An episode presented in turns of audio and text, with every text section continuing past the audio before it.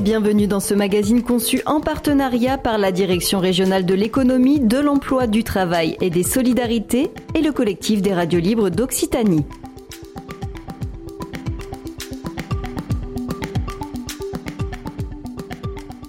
Crise épidémique, énergétique, inflation, depuis quelques années, la misère progresse de façon criante en Occitanie. Située au quatrième rang des régions les plus défavorisées du pays, la population de notre territoire est parmi les plus vulnérables. D'après l'INSEE, 20% des travailleurs vivraient sous le seuil de pauvreté, avec une disparité notable suivant les 13 départements. Alors pour lutter contre ce phénomène, l'État mise sur les bonnes pratiques. Action de terrain, besoins, propositions, nous allons nous intéresser à ce que l'on appelle la stratégie nationale de prévention et de lutte contre la pauvreté. L'année dernière, 74 actions ont été conduites par des acteurs locaux pour subvenir aux besoins des familles en difficulté. Au cours de cette émission, nous mettrons en lumière des initiatives, nous parlerons de la méthode et des enjeux futurs. Initié en 2018, cela fait maintenant 5 ans que ce dispositif se déploie en Occitanie. Égalité des chances, parcours de formation, accès aux droits, lutte contre les inégalités sociales de santé, mais aussi accompagnement, voilà les axes de cette politique publique interministérielle dont l'objectif est d'apporter des réponses concrètes et rapides aux publics les plus fragiles. Parmi les acteurs de terrain engagés, la Fédération des centres sociaux du Languedoc-Roussillon. Cette structure encadre près de 80 centres sociaux et 100 espaces de vie sociale sur l'ensemble du territoire régional. Marie-Claude Bagnol, sa présidente, nous en dit plus sur les missions et activités menées localement.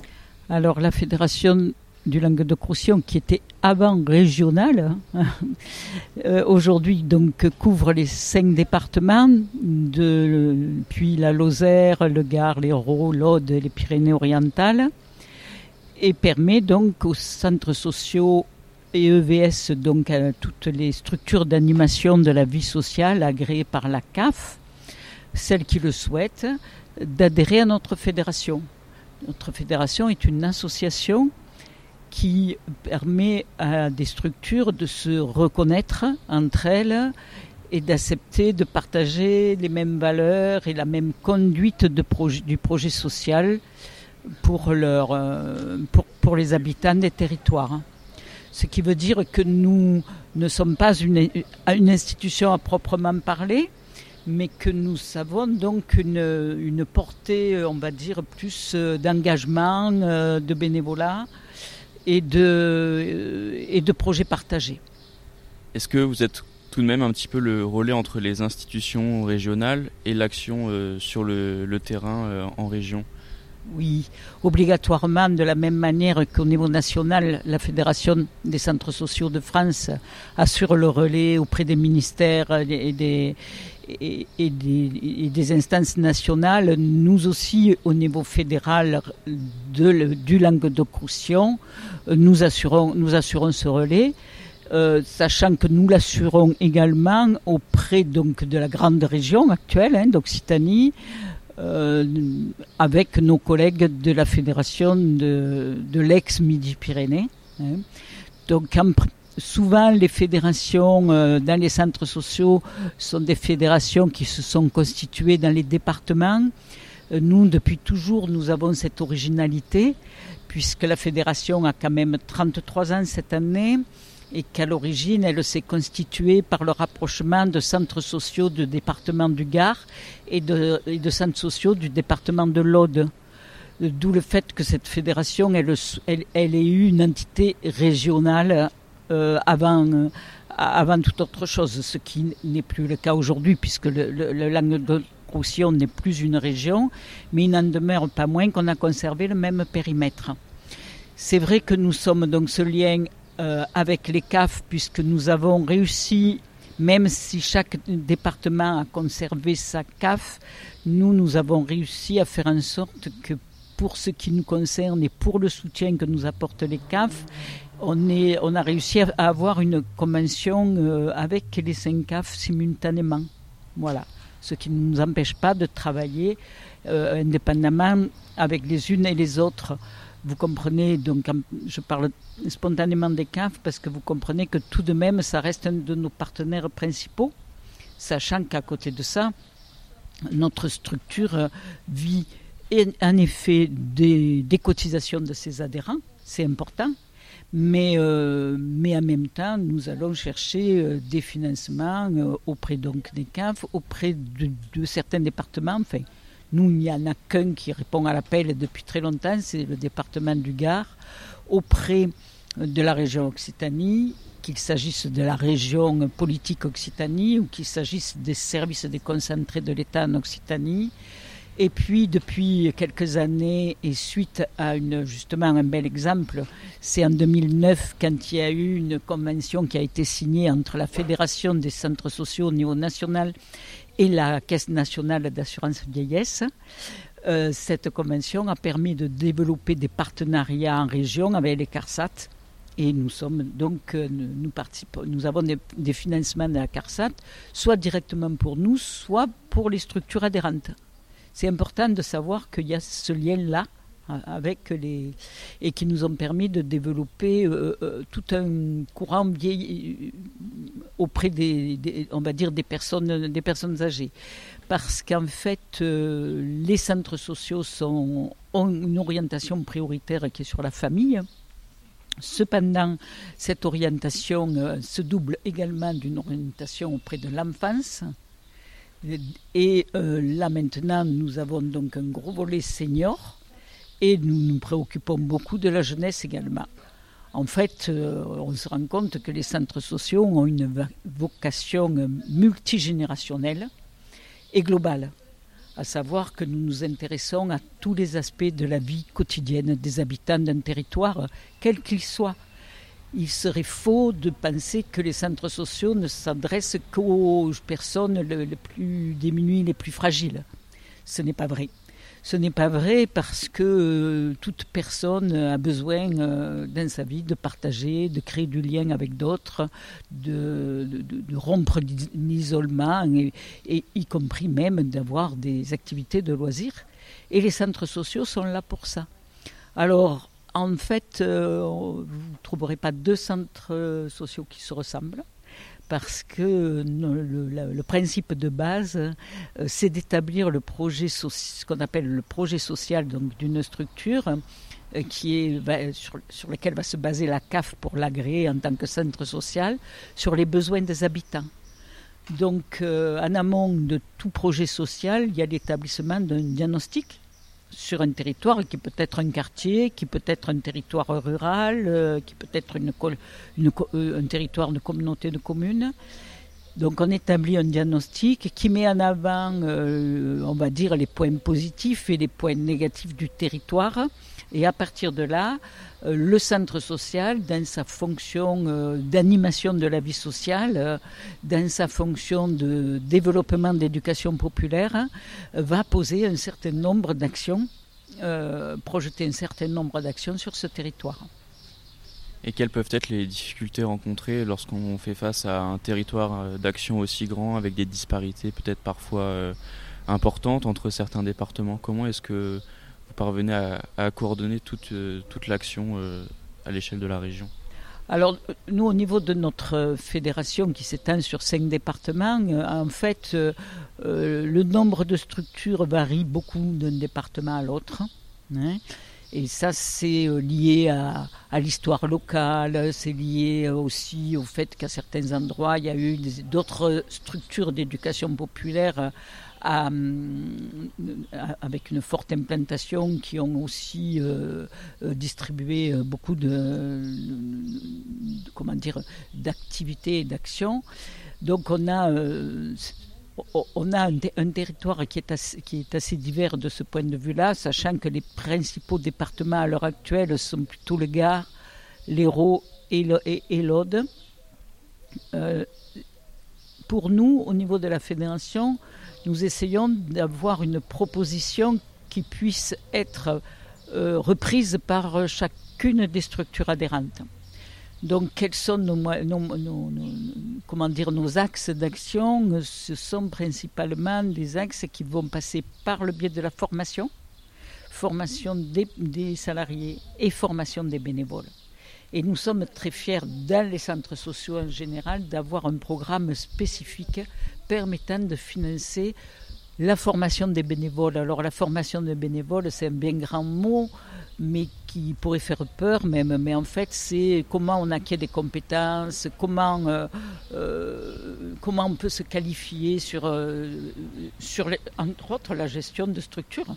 Hein, puisque tout de même, il ne faut pas oublier que bon nombre de centres sociaux sont associatifs et qu'ils réclament pour cela, voilà, hein, les conseils d'administration sont les employeurs et que pour ça, ben, voilà, ça demande des, compétences euh, et que tout, dans la vie quotidienne, tout le monde n'est pas gestionnaire. Et donc, euh, par la formation des salariés aussi, parce que la formation des salariés va permettre, même si les personnes elles ont une formation initiale en animation, par exemple, elles vont, ça va leur permettre d'approfondir un des aspects qui sont plus particulièrement développés dans les centres sociaux par exemple, ce qu'on appelle aujourd'hui le pouvoir d'agir. Alors tout le monde parle du pouvoir d'agir, il y en a peu qui en font, parce que le pouvoir d'agir, c'est en effet euh, permettre dans les structures que les habitants puissent se réunir, puissent réfléchir ensemble, bâtir des projets ensemble, des projets collectifs.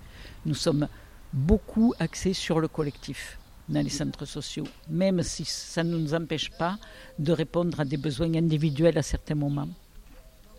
Ensuite, au niveau de la fédération, nous, ce que nous apportons aussi, c'est un soutien euh, technique auprès des structures qui elles-mêmes peuvent rencontrer parfois des difficultés ou euh, avoir envie de travailler avec d'autres, donc de faire du lien avec d'autres structures, qui est donc des, des publics qui puissent se croiser, se rencontrer, euh, ça, ce sont nos, deux axes principaux.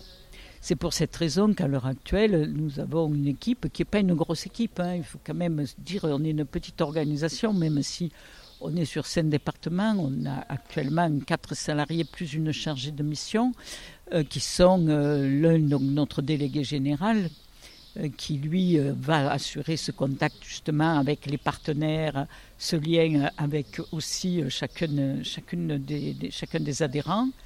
Et puis une, donc, une chargée de mission emploi-formation qui va s'attaquer. Et grâce à cette année, nous avons pu constituer la, la fameuse certification Calliope qui nous donne l'agrément permettant d'assurer des formations pour des professionnels et qui vont en, retour, ces professionnels, leur formation va être financée par les OPCO. Et ensuite, nous avons donc une personne qui va s'occuper d'animer le réseau. Donc animer le réseau, ça veut dire par exemple euh, soutenir des, euh, des territoires qui veulent créer une structure donc les aider à faire euh, une approche euh, d'étude de préfiguration d'une structure d'animation de vie sociale, par exemple. Cette même personne va aussi, en ce moment, elle, travaille plus particulièrement sur la constitution d'un réseau jeune à l'échelle des cinq départements. Et puis, nous avons donc une administratrice, donc une assistante fédérale qui doit s'occuper de toute l'administration. Et puis nous avons une, chargée de mission pour un temps relativement restreint, mais parce qu'elle travaille déjà sur une autre structure, qui va s'occuper d'animer toute la partie senior. Voilà. Donc une, une petite équipe, mais très, dynamique, très soudée. et, qui, euh, alors, du fait de l'éclatement géographique, pendant des années, nous avons eu... Euh, les personnels qui étaient aussi éclatés géographiquement, ce qui était assez compliqué. Et là, depuis un an, nous avons pu intégrer un bureau à la, le tropisme à Montpellier où nous sommes installés et c'est très bien pour l'équipe parce qu'ils peuvent réellement travailler ensemble au quotidien et ça facilite les choses.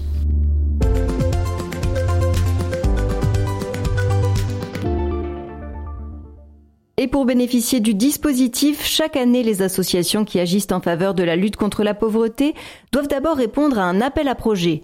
Maxime Leguillon est délégué fédéral de la FRCSLR. Il est en charge de la supervision des financements alloués à la Fédération des centres sociaux du Languedoc-Roussillon dans le cadre de la stratégie nationale de prévention et de lutte contre la pauvreté. Ce groupe de travail s'est réuni euh, plusieurs fois depuis euh, le lancement de la stratégie. Donc l'intitulé c'était parentalité et centres sociaux. Euh, et donc il a abouti à plusieurs préconisations euh, qui ont été ensuite euh, reprises par les appels à projets qu'a lancé Monsieur Pélisson.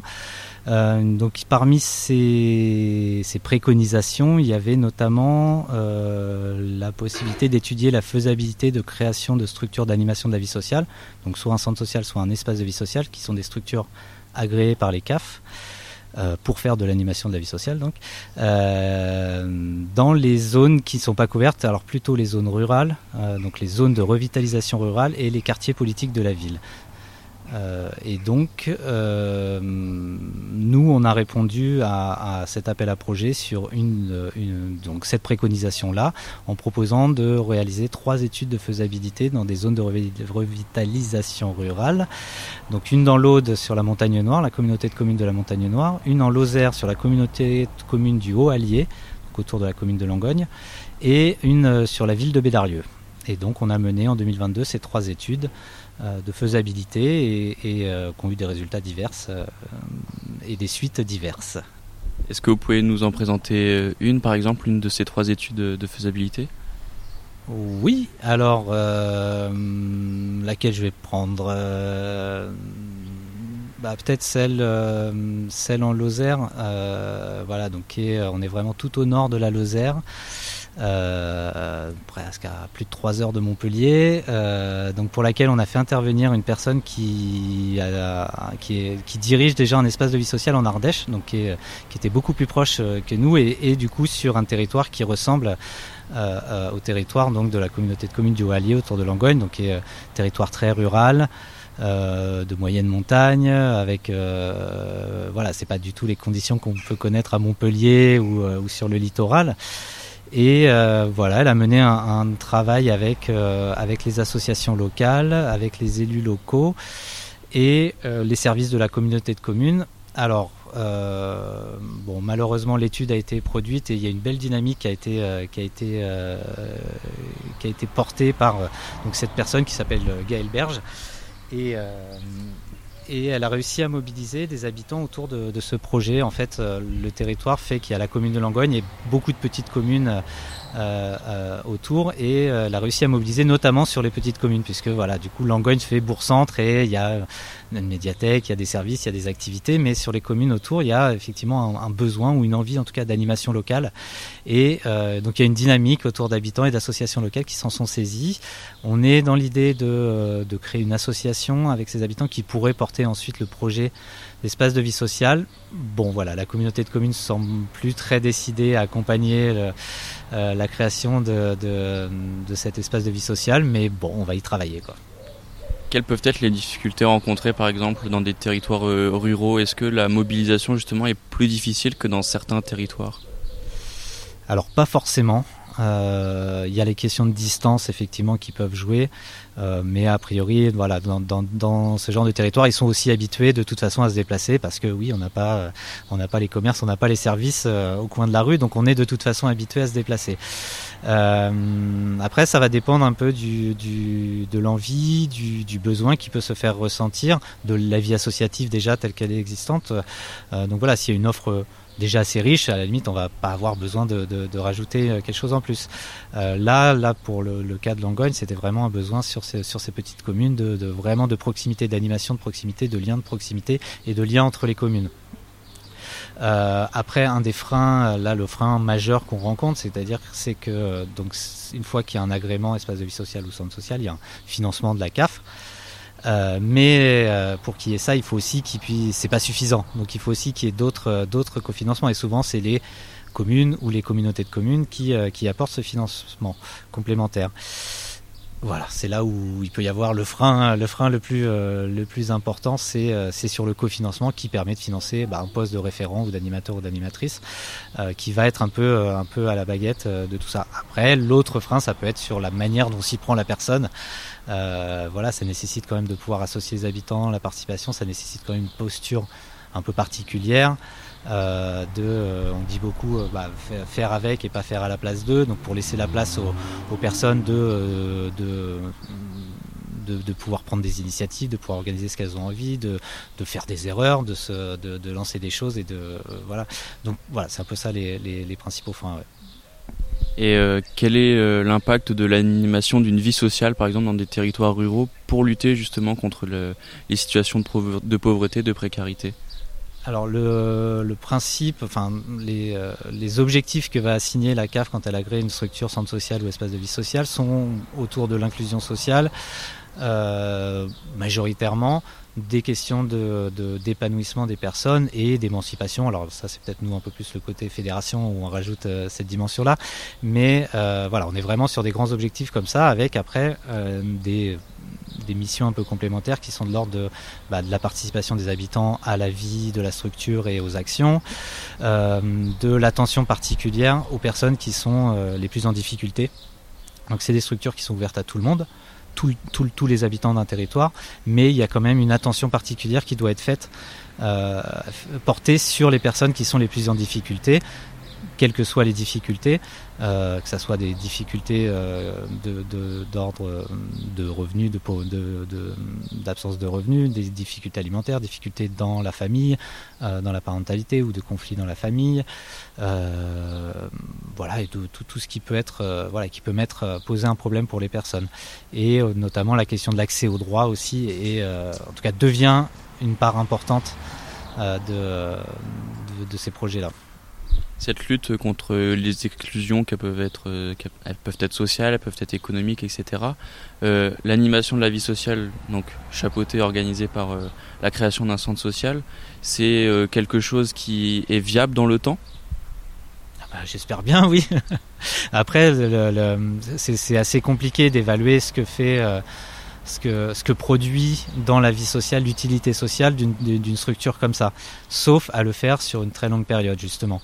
Euh, voilà, sur, euh, sur une année, on on fabrique pas des chaussures ou des choses comme ça, donc c'est très très dur à, à compter. Mais par contre, dans le temps, euh, parce que les personnes, les habitants vont venir euh, régulièrement, euh, vont pouvoir, parce qu'ils entrent par la porte accès au droit par exemple, ils ont besoin de, de demander un droit ou de faire une démarche administrative, bah, ils vont voir ou ils vont entendre parler qu'il y a aussi une activité, soit ou un lieu d'accueil enfants-parents, et ça va pouvoir leur donner idée. Donc ils vont pouvoir, parce qu'ils sont venus pour faire ça, ils vont pouvoir accéder à ça. Et de là, on va leur dire aussi, ah oui, mais tiens, il y a les activités euh, de loisirs euh, et ça, et, euh, et il y a des activités d'apprentissage de, la langue française pour les personnes qui la maîtrisent mal. Enfin, voilà. Et en fait, c'est un projet un peu global.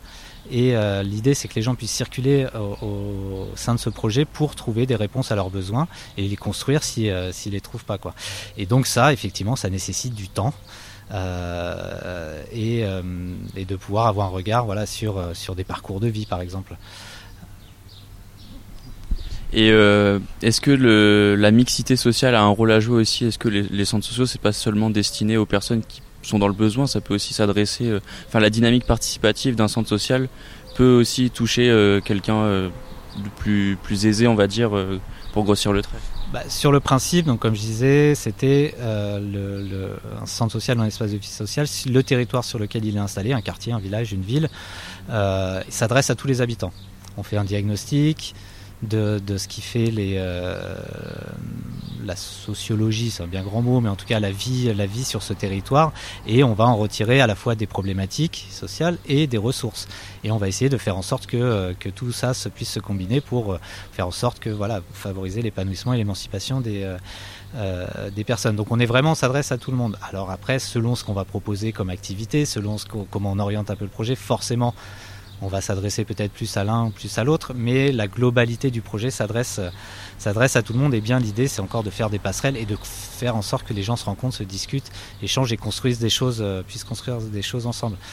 Après, selon les territoires euh, où on est installé, où la structure est installée, euh, bah voilà, la mixité n'est pas forcément le, là sur ce territoire. Donc, quand on est installé sur un quartier politique de la ville, si le quartier a été euh, désigné politique de la ville, c'est parce que justement il y a un taux de pauvreté euh, euh assez élevé sur ce sur ce quartier. Donc, on va du coup s'adresser à un public qui est plutôt en situation euh, situation précaire.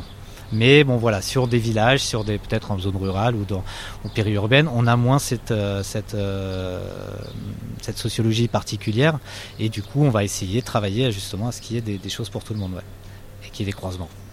Et dans le cadre de la lutte contre la pauvreté organisée, chapeautée par la région, c'est les appels à projets, ils vont être renouvelés. Est-ce qu'il y en aura d'autres par la suite? Est-ce que vous allez vous porter présent pour répondre à d'autres appels?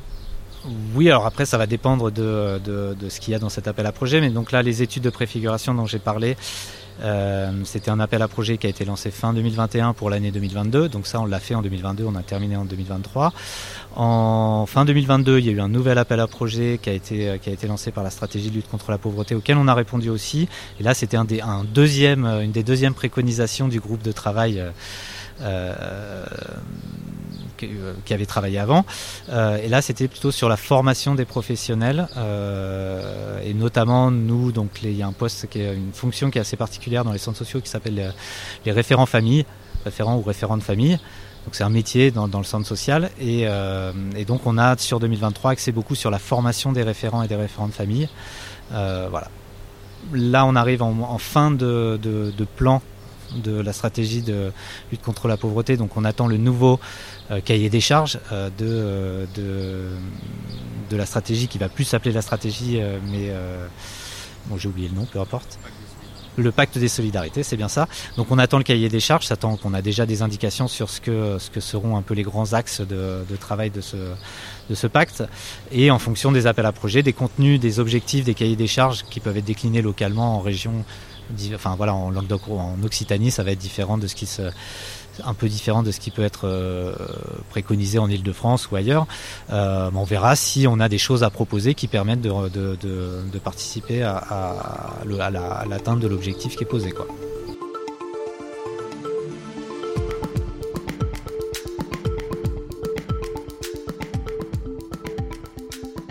Quels sont véritablement les besoins et les attentes Illustration avec Adeline Mousti qui est chargée de projet à la Fédération des centres sociaux.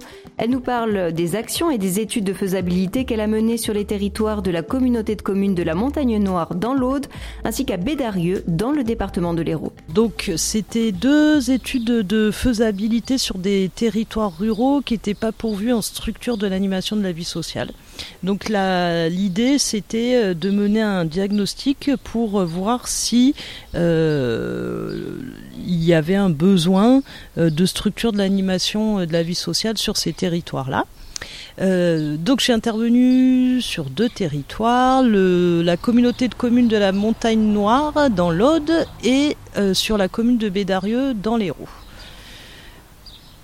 Alors en termes de méthodologie, je m'y suis pris à peu près euh, de la même manière, mais je vais vous en parler séparément. Donc dans la montagne noire, euh, j'ai rencontré d'abord les équipes euh, de la communauté de communes, donc les élus et les techniciens. Euh, avec qui on a vraiment euh, posé euh, les, objectifs et les finalités de ce travail d'étude de faisabilité. L'idée, c'est que finalement, le, ce que j'allais récolter comme matière, ça puisse aussi servir la communauté de communes sur, par exemple, la réécriture de sa convention territoriale globale. Donc, en parallèle, j'ai mené à la fois une enquête de terrain et une enquête euh, quantitative. Euh, sur le terrain, j'ai euh, parcouru les différentes communes de la Montagne Noire et j'ai rencontré des habitants, essentiellement par le biais des associations. alors j'ai plus les chiffres en tête là. Voilà, c'est pas grave. Euh, ça a été euh, une très. J'ai passé beaucoup de temps en fait sur euh, place aussi, donc en immersion sur le territoire, à aller sur les marchés, à rencontrer les, différents. corps de métier, en allant voilà sur des manifestations et à la fois aussi en entretien individuel avec des habitants.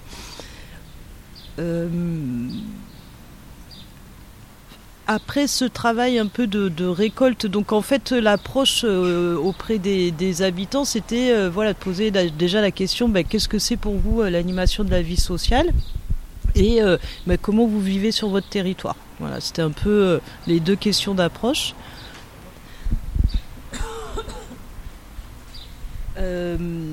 Et après, ben moi j'ai mis un peu euh, toutes les paroles des habitants euh, ensemble dans un grand shaker et euh, on y a fait ressortir des grandes tendances. une fois qu'on a défini ces grandes tendances, on a refait une rencontre où on a réuni là tous les habitants pour à la fois leur transmettre ben, les éléments que j'avais récoltés, que ce soit sur les entretiens en face à face ou euh, sur les données euh, quantitatives euh, pour leur demander si ben voilà résumer et synthétiser de cette manière ça leur parlait. Et puis ben, pour leur demander un petit peu de se positionner au niveau des priorités voilà. Finalement ce que je me suis rendu compte sur ce territoire et qui est vrai aussi sur les autres c'est que Attends, pardon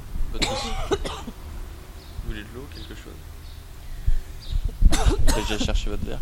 Ah, non, ça va, il y a ah, des bulles en plus. Je peux aller le remplir si vous voulez. Non, mais ça va, c'est sympa, j'irai. Euh, attends, ce que je voulais dire, c'est. Euh, ouais, du coup, euh, ce que je me suis rendu compte finalement, donc le territoire de la communauté de communes de la Montagne Noire, c'est 22 petites communes, mais c'est vraiment des petites communes qui peuvent aller entre 150 habitants et 1000 la plus grande. Euh, c'est que moi, là, en arrivant de l'extérieur, euh, je rencontrais plein de monde, je faisais du lien. Pas de soucis, pas de soucis.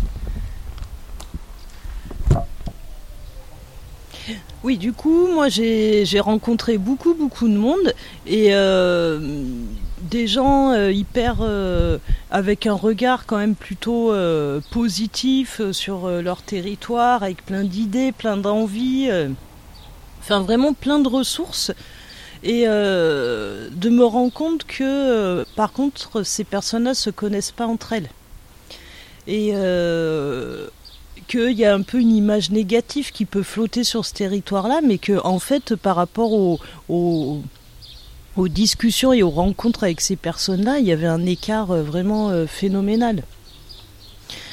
Du coup, le, le, le, besoin en termes d'animation de la vie sociale qui a été vraiment le plus euh, prégnant et qui, est apparu très vite, c'est vraiment ce besoin de, de recréer du lien euh, entre euh, toutes les personnes, toutes les assos et de, se, de, de, les accompagner vraiment sur un projet de territoire voilà, avec une direction commune sachant qu'ils ont euh, toutes les ressources et les richesses euh, sur place. Quoi. Donc voilà, c'est plus ce qui est apparu, c'est vraiment plus à un moment donné un petit coup de pouce pour se les faire, pour, faire rencontrer les acteurs du territoire et puis pour impulser des outils d'animation collective. Quoi.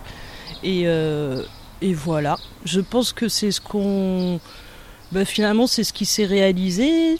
Bon, il y a une suite à donner à tout ça, mais par rapport à ça, je pense que ça a été euh, ultra positif. Donc, je ne sais pas s'il y a une structure de l'animation, euh, un, espace de vie sociale, par exemple, qui sera créé, mais en tout cas, là, on a posé toutes les, fondations pour que ça puisse euh, aller vers ça, quoi. Et ça a eu une bonne recevie. Enfin, les habitants ont bien reçu aussi le projet. Ils ont été participatifs, ils se sont engagés aussi au, fur et à mesure dans ce processus-là Là, on en est sur la, phase d'après, c'est-à-dire que je sais pas, peut-être que euh, on est arrivé à mobiliser euh, une trentaine euh, de personnes sur le territoire. En tout cas, c'est les 30 personnes qui sont. Moi, j'ai dû rencontrer plus de 80 personnes. Et quand on a fait la réunion collective, il y en a une trentaine qui sont venues. Donc là, ces personnes-là étaient vraiment intéressé par le projet et prêt à s'investir. Voilà. Mais là maintenant, il y a, la suite à mettre en place pour, pour pas que ça, ça retombe cette dynamique. Donc là, c'est ce sur quoi on est en train de, travailler. Voilà. Et finalement, euh, à Bédarieux, même si euh, c'est euh, dans l'Hérault, que là on n'est pas sur un territoire de communauté de communes, on est sur un territoire politique de la ville, ce, besoin de, mettre du lien entre les acteurs et les personnes est le même, quoi. Voilà. Et finalement, c'est quand même la finalité de ces espaces d'animation de, la vie sociale. Donc, euh, et ça se joue à pas grand chose, c'est juste des habitudes de, de, de, se rencontrer, de faire des échanges. Voilà. Super. Vous en êtes déjà sorti Hein Vous en êtes bien sorti Ouais, les associations locales, les habitants, la collectivité, l'État se réunissent pour travailler sur ce projet. Donc là, j'accompagne vraiment sur la constitution et l'animation de tous ces groupes. Euh, et je pense que c'est vraiment ça finalement la plus-value euh, qu'on peut apporter, c'est euh, ce savoir-faire de d'animation de, de groupe quoi et de, et de collectif pour que les personnes s'emparent vraiment des, enjeux et puis deviennent acteurs de ça. Donc là sur Bédarieux on a entamé cette phase là et je bosse avec un groupe d'habitants euh, que, j'ai formé à l'Allée Vert. Donc ils vont rencontrer euh, les autres habitants de leur quartier, ils récoltent des infos et là on est en train de travailler sur euh, la synthèse un peu des, paroles qu'ils ont recueillies et la définition des enjeux. Voilà, c'est ouais, un chouette boulot de terrain. Autre exemple avec Stéphane Janès, qui est directeur du centre social Calade, situé en Pays de Sommières. Alors Calade intervient pour la communauté de communes du Pays de Sommières, 18 euh, villages, 24 000 habitants. Nous avons de nombreuses actions, euh, un volet accueil tout public et aide aux démarches administratives en service, aide au budget et autres, des ateliers informatiques. Nous avons également un secteur famille avec toutes les actions de soutien à la parentalité, euh, des sorties, des ateliers parents-enfants, un volet enfance avec de l'accompagnement à la scolarité dans les écoles et collèges. Nous intervenons aussi auprès des seniors avec des ateliers de prévention euh, ou de lien social. Euh, pour les adultes, avec tout ce qui est lié à la maîtrise des savoirs de base, euh, les ateliers sociolinguistiques ou alphabétisation pour apprendre le français ou apprendre à lire et à écrire. Et enfin, on a un gros morceau qui concerne le champ de l'insertion avec une épicerie solidaire. On prête des voitures, on prête des scooters, on fait l'accompagnement individuel, du maraîchage aussi. On a un jardin de 7000 m2 qu'on exploite.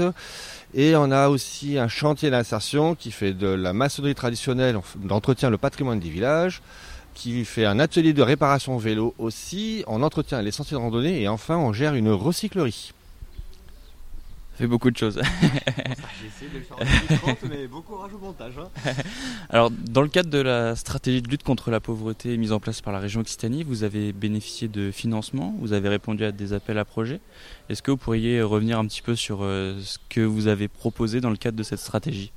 Oui, lorsque le, commissaire à la lutte contre la pauvreté a diffusé cet appel à projet, je crois que c'était autour de 2019-2020, euh, nous on avait euh, depuis longtemps une grosse envie de développer l'itinérance de nos actions. Euh, et notamment d'aller vers les familles les plus isolées de notre territoire, puisque notre territoire est très étendu, euh, donc ça demande beaucoup de kilomètres, tout le monde ne peut pas venir jusqu'au centre social. On avait euh, des retours de nos partenaires, notamment le service social territorial, d'endroits où il y avait des difficultés.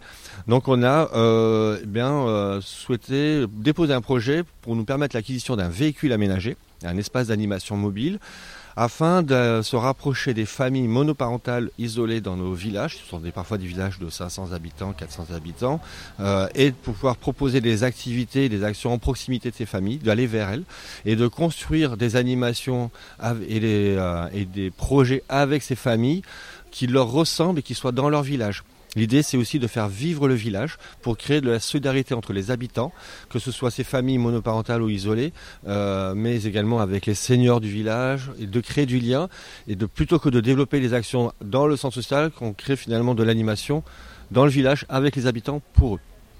Alors euh, cette inhérence, ça demande une adaptabilité de votre part, de vos équipes. Comment justement est-ce que cela s'organise euh, pour se déplacer du coup dans des milieux qui sont plutôt ruraux, reculés? Comment est-ce que vous êtes adapté à ça? Est-ce que ça demande une autre approche auprès de ces publics-là que ceux qui viennent directement dans le centre social? Oui, euh, bah, ça a nécessité de travailler sur la posture de l'aller vert, euh, de travailler également sur l'organisation de l'association en interne, puisque euh, il faut que chaque service se mobilise et s'organise euh, pour euh, sortir finalement avec le véhicule. Et ça demande aussi à, à, travailler en amont avec les associations locales, par exemple l'association de parents d'élèves ou les élus. Il nous est arrivé aussi de travailler avec le club de pétanque. Enfin, il y a tout plein d'acteurs locaux finalement pour euh, que euh, lorsqu'on sort et qu'on intervient, euh, il y ait déjà du lien qui soit fait en amont.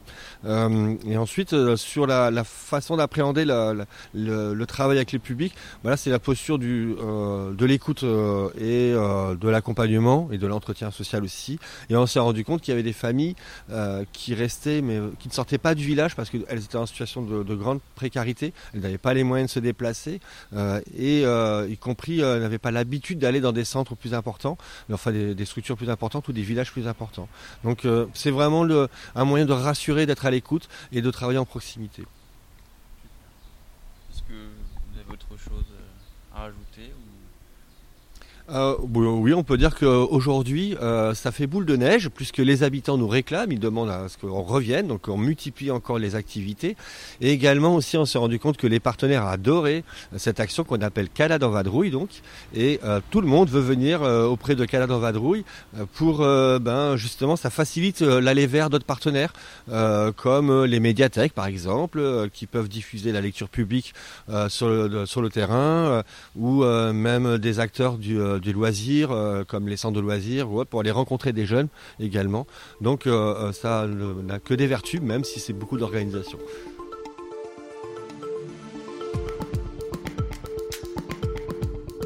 Si chaque territoire jouit d'une dynamique différente, les besoins restent importants dans tous les départements de la région. Rappelons que l'Occitanie est la deuxième région la plus étendue et la quatrième région la plus peuplée de France, avec près de 6 millions d'habitants.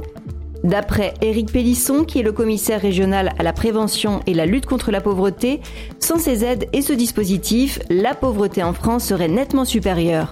Au lieu d'être estimée à 17% en Occitanie, elle atteindrait pas moins de 24% de la population. Achat collectif de véhicules, aide alimentaire, hébergement d'urgence, les projets lauréats sont très divers. Des financements qui devraient être reconduits avec la signature dernièrement du pacte des solidarités qui s'appliquera sur la période 2023-2027. Avec pour objectif la lutte contre les inégalités dès le plus jeune âge, la lutte contre la grande exclusion, l'organisation solidaire de la transition écologique et enfin l'amplification de la politique d'accès au travail pour tous.